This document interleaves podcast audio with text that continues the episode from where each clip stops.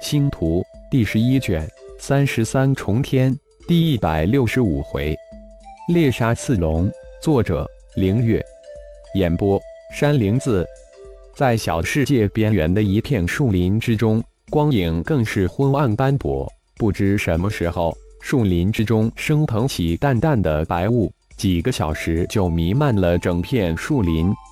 树林深处的地底。几百德部落的战士正在扩大的底洞穴，一部分有着先天神通的战士则在加固地层。仅仅几天，这片白雾笼罩的树林底下就建成了一个巨大的空间，空间四围几百个洞穴紧紧相连。最先建成的一个洞穴之中，顶天刚刚利用噬魂咒吞噬了顶局祭祀的灵魂及咒印，脸上露出淡淡的失望之色。从这个的祭中及灵魂之中，仅仅获得了十个自己所没有的符咒，不过却获得了不少有用的信息。这也算是失之东隅，收之于桑吧。只用了不到二天的时间，顶天就将十个符咒修炼成功。十个符咒之中有一个良心咒，是一种弱到极点的伪傀儡咒。在顶天看来，这连心咒其实就是一种君臣咒。主方是君，次方是臣。只要缔结连心咒，永远不会产生背叛之心，永远臣服主方。这连心咒正好解决顶天当前的难题，不可能让每一个战士都与顶战缔结同命咒。那么连心咒就是当前最好的解决方案。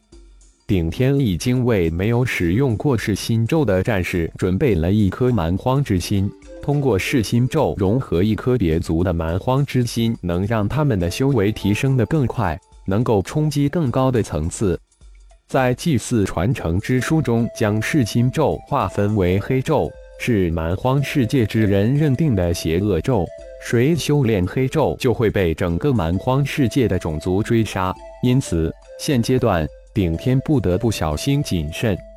修炼成功，通过噬魂咒得到的咒印之后，顶天秘密的为顶战、顶斗以及他们的同命亲卫八人施展噬心咒，融合了数人的蛮荒之心。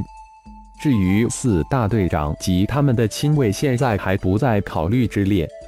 接下来从乌战将开始施展噬心咒，为每人吞噬融合一颗他族的蛮荒之心，并缔结连心咒。在顶天为每一个乌战将施展噬心咒之时，小世界中心神秘祭坛之上的那颗巨大的心脏也将几千个新傀儡吞噬掉。巨大的心脏放射出千万道血色光芒，向天空冲去。原本空荡荡的天空之中，在血色光芒的冲击之下，九个小型的祭坛顿时显露出来，也放射出一圈又一圈的波纹。九个祭坛的波纹层层叠叠，与巨大心脏之下的祭坛组成一个玄奥的光网，抵御着血色光芒的冲击。跳动的心脏随即发出雷鸣一般的咚咚之声，咚咚的声音如实质巨锤一般击打在层层叠叠的光网上，光网寸寸断裂，但瞬间又恢复如初。但仔细一看，就会发现恢复的光网光芒暗淡了一些。血色光芒也随着咚咚的声音一伸一收，冲击着光网。光网在声音、血色光芒的冲击之下，很快变得岌岌可危，似乎很快就会被击溃，但却又一次再一次恢复。神秘的巨大祭坛仿佛活过来一般，升腾起千万条灰色触须，盘旋着升起。千万灰色触须瞬间将巨大心脏缠成一个巨大的灰色球团，巨大心脏伸缩之间，将千万灰色触须一一蹦断。灰色触须再次伸长，再次包裹。这神奇的灰色触须却如同导管一样，将巨大心脏射出的血色光芒吸入导入巨大祭坛之中。天空中九个祭坛发出的光芒组成光网。以及地下巨大祭坛延伸出的灰色触须联合起来对抗巨大心脏。就在二方缠斗之时，原本在巨大祭坛周围百公里游弋的巨大刺龙，仿佛摆脱了某种神秘的力量约束一般，吼叫着向小世界外围冲去。快，赶快通知前辈，傀儡刺龙已经冲出来了。在刺龙群冲出百公里区域之时，几十个暗藏在地下的暗桩立即发出信号。好，终于又等到这一时刻了。在小世界的某处地底一处洞穴之中，一群行中骷髅的老人接到信息后，高兴地跳了起来。嗯。他们再不出来，我们就又不得不冒险了。三个小队都出动吧，让那些个小家伙也加入捕猎队伍。我们这里不能养闲人，让他们补充到鼎力那个队伍吧。却上站了起来，总算又熬过来了。不知德布洛那个队伍躲到那儿去了，我们是否要告知一声？这可是一个捕猎的好机会。一个顶人老者突然说了一句。顶芒，还是担心我们自己吧。那些固执的小辈现在需要的是一个深刻的教训。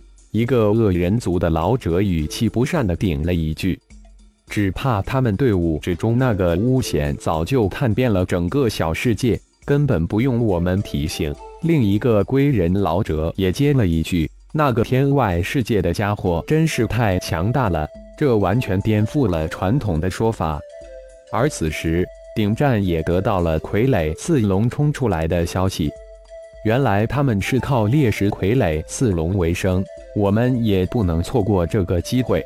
顶战喃喃自语道：“二弟，召集二百个乌战皇，我们也猎杀一头刺龙，跟他们比一比，顺便看看能不能碰上那个确定探听一些消息回来。”顶战站起身来：“大哥，我也正有此意。”我们不能一直躲地下，不能一直依赖三弟。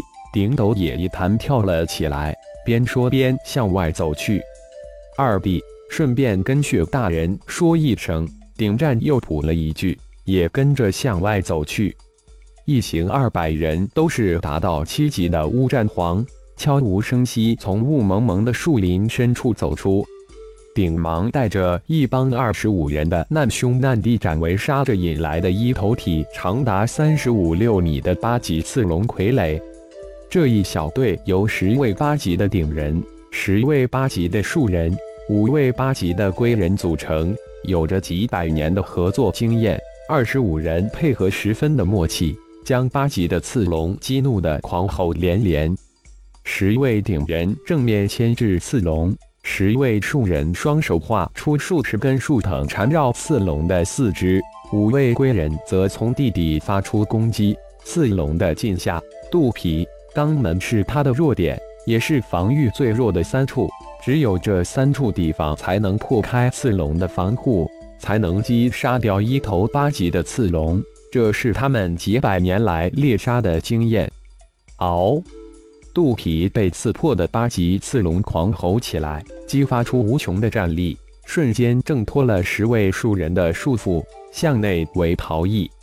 不要让他逃了！二十五人那能让即将到口的肥肉飞走？立即狂追！嗷！突然，前方传来另一头刺龙的吼叫声，瞬间，另一头庞大的刺龙出现在顶芒等人的视线之中。那狂逃的受伤刺龙见来了帮手，突然调转身来，向顶芒等人扑了过去。真是六月寨来得快，快逃！顶芒见状一声大喝，二十五人立即掉头狂奔，从猎手变成猎物。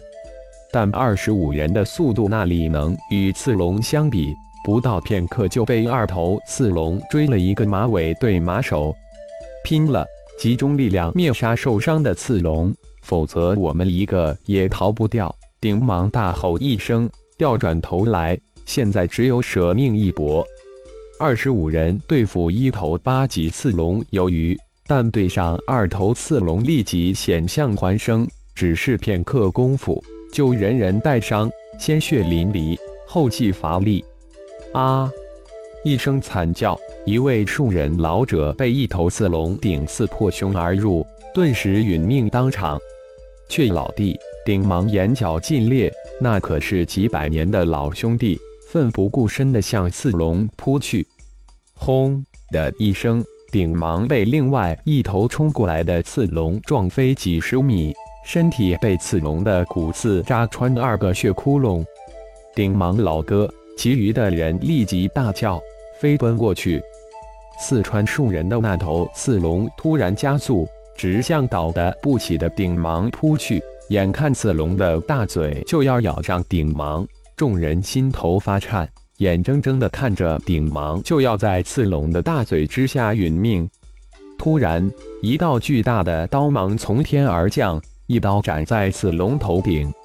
只听咔嚓一声，鲜血四溅，刺龙的巨大脑袋被突如其来的刀芒一人为二。巨大的惯性使得这头庞大的刺龙轰的一声砸出一个大坑，结成战阵，一声大喝也随即传来。二百道人影如闪电一般将另一头刺龙团团围住，二百人瞬间结成一个战阵，融为一体，将另一头刺龙包裹住。刺龙左突右冲，却无法脱离战阵的包围。巨大的刀芒每一次击中刺龙，都会留下一个巨大的伤口。不到片刻时间，另一头刺龙也轰的一声倒的毙命。二十四人看着眼前这一切，目瞪口呆，真不敢相信自己的眼睛。强大无匹的刺龙，就这一会就被这德部落的二百七级战士轻松击杀。顶战大手一挥，一头四龙尸体顿时被收入他的戒指空间，这才转过头来对着呆若木鸡的二十四人道：“二头四龙，我们一方一头，再见。”说完。二百人动如疾风，几个闪烁就很快消失在顶芒等人的视线之中。不要离开太远，小心受潮。顶芒拼尽最后的一口元气，将声音送出老远。谢了，远远顶战的声音传了回来，然后徐徐消散在天地之间。感谢朋友们的收听，更多精彩章节，请听下回分解。